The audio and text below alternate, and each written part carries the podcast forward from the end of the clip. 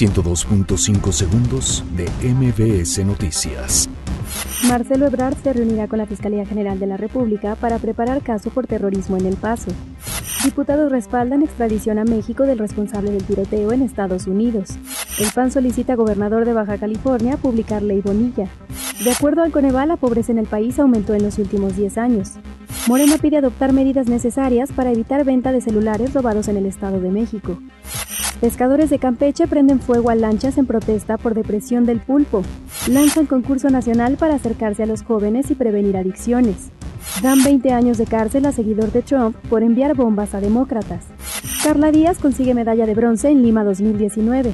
Pumas y Atlas pierden el invicto. Santos lidera en la tabla general de la Liga MX. 102.5 segundos de MBS Noticias.